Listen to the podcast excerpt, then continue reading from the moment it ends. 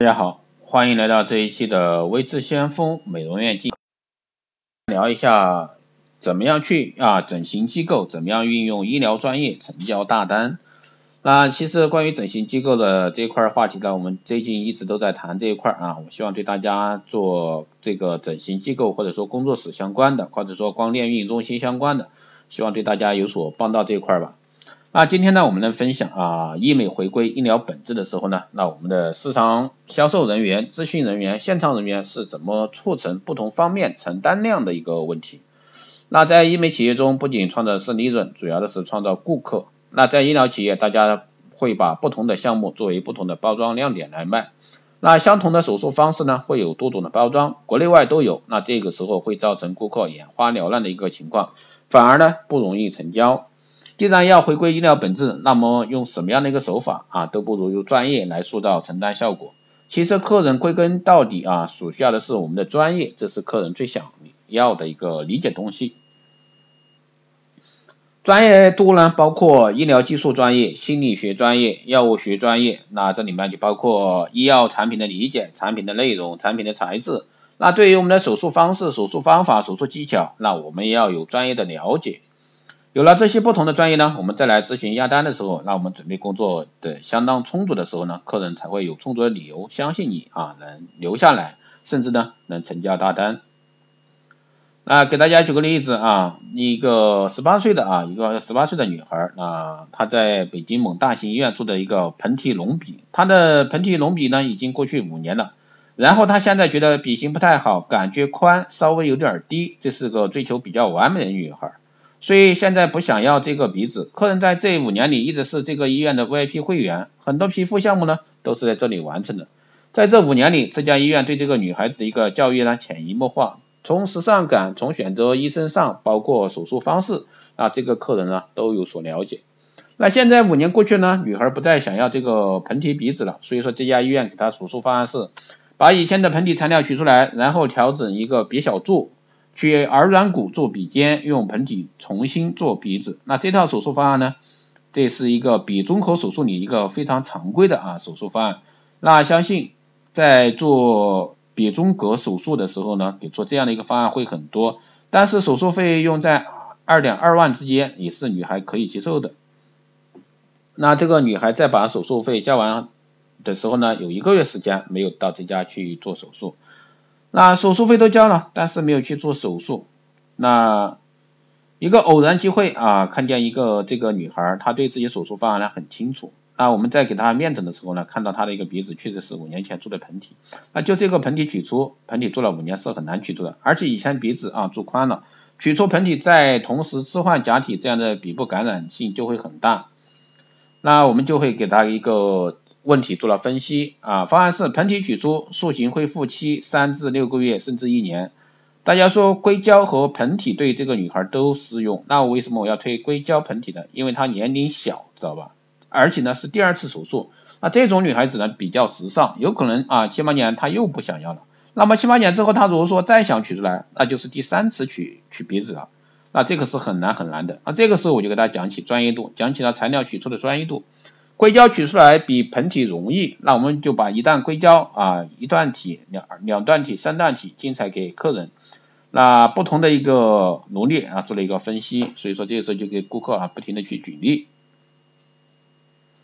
那首先我们来说韩式啊，韩式的一个深刻二段，那二段式的一个隆鼻假体呢，必备的部分较硬，那隆鼻假体的鼻头和鼻小柱部分啊较软啊，分为二段的一个整体。啊，三段呢，三段是隆鼻假体是假体的一个鼻头和鼻小柱再分为两部分，再加上鼻背部分，那为三部分，那。精彩呢？那假体材质呢是全透明，为硅胶与盆体的一个结合体，有盆体的轻薄柔软感，却没有细小的微孔。啊，我们把每个硅胶的材料、品牌、国产的、国外的产的型号，每一个样品呢拿到女孩的手里做了分析。那我相信这些材料的专业工具啊，在我们很多现场咨询手里都没见过。那我问他们材料样品呢，他们说材料样品在手术里放着。因为在客人做手术时，尤其是假体类或者说其他类，客人并不是想看对比照片，有很多医院只是想让顾客啊看对比照，那实际上我们将心比心，客人呢最想看到的其实是材质、手术方式，甚至是手术切口等等，这些都是客人最想看到的。很多客人其实听都听说了一段体、二段体、三段体，但他们并不明白这些段体啊到底是怎么使用的，他为什么要用精彩而不是其他？因为大家都知道，精彩是硅胶和盆底综合生产出来的，啊，既有硅胶的特点，塑形易取出，那这是精彩的优势，又有硅胶的柔软度。那经过相同的手术方式呢，相同的手术方案，那我们用不同的材料和客人做对比，那这个费用上，客人最后居然能接受五点八万的价格，比之前二点二万的手术费呢要高出三万多。那经过这一系列的专业度对比，那客人认为这是实实在在手术，没有掉以轻心。那在经过术后的恢复治疗，那现在术后一年多，客人相当满意，那已经成为一个忠实的一个老朋友。那在医疗回归啊医疗本质的时候呢，我们做出最多的是我们医学专业度上的一些东西。你只有用你的专业赢得了客人，那你才会有忠实的客户。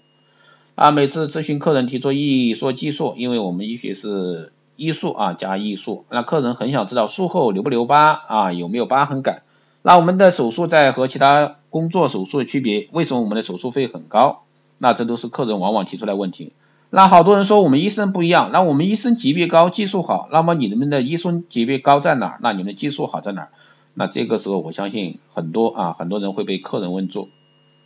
啊，中国有句古语啊，叫客人参与其中，百闻不如一见，一见不如一用。所以说，就让客人见我们真正的医美缝合方法，还有区别于外科的缝合方法，让客人看明白，那客人也就知道我们医疗美容真的做的是医学专业，谨小慎微的也就理解我们的收费。那往往这个这这个时候呢，我们都会有意想不到的收获，能压出很大的单来。而真正让他认可了你的技术，认可了你的医术，只有让他真正认可到啊，这是一个医疗行为、医学行为的时候。啊，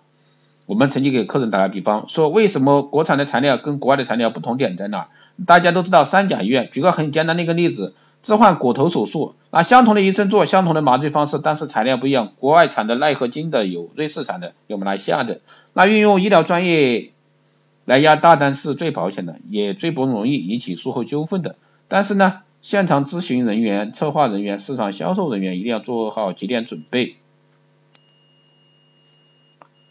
那再给大家分享一个玻尿酸啊升单的案例。大家知道玻尿酸在我们医学上应用是非常广泛的，像瑞兰玻尿酸啊，那北京市北京市场上都是六千八啊，法斯力呢一万两千多，那市场是均价都是九千八到一万二之间，那其他国产费用三千五到四千五之间。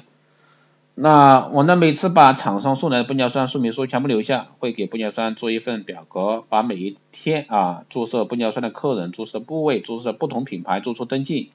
拍出照片，拍出小视频，把这些存到电脑里。每次客人问啊，国产玻尿酸和进口玻尿酸，那我为什么打鼻子？为什么打下巴要用要用法士力？为什么啊？玻尿酸与玻尿酸从属医疗医药品，但是它们是有区别的。玻尿酸大家都知道，分交联质酸、单交联质酸、双交联酸的一个玻尿酸，也就是说每个毫升里含有多少个交联量。交联量越多，玻尿酸的硬度越高，也就是分子量越大。每次客人问到打鼻子、打下巴，为什么不可以用填充性的玻尿酸？那为什么我们要用塑形专业的啊法式力的时候，那有的人就会告诉我，那你打国外的吧，打进口的吧。那客人往往说国外的贵，称啊肯定推国外的。那这个时候我们有了这份专业对比，客人就会相信幸福的。大家都说每次卖玻尿酸价格怎么都能做到的呢？因为鼻子下巴我用专业的品牌来做。啊，最后一点就是运用专业医疗啊医疗专业去压大单。对于第一个对手术的项目，例如缝合方式的具体化等某一点，对客人充分的塑造解释。啊，第二个呢是对材料的专业度，一定要叫客人分得清楚明白不同的材料的价差价。当然，这一点是很多医疗机构啊不愿意跟顾客讲的，也是避讳的。所以说，这个就是看你怎么样去设计这一块。第三个呢，是对术中器材的一个塑造等等，国产手术刀以及进口器材专业度的区分。那用这些来征服顾客的成交价格都是很高的。那以上呢，这些只是一个部分啊，运用医疗医美啊专业压单压大单的一个法宝，希望对大家啊医美人士有一个参考意见。好的，这一期节目就是这样，谢谢大家收听。如果说你有任何问题，可以在后台私信留言，也可以加微之相锋老师的微信。二八二四七八六七幺三，二八二四七八六七幺三，备注电台听众可以快速通过。更多内容关注新浪微博微知先锋，获取更多资讯。如果说你对我们光电医美课程感兴趣，欢迎在后台私信报名。好的，这一期就这样，下期再见。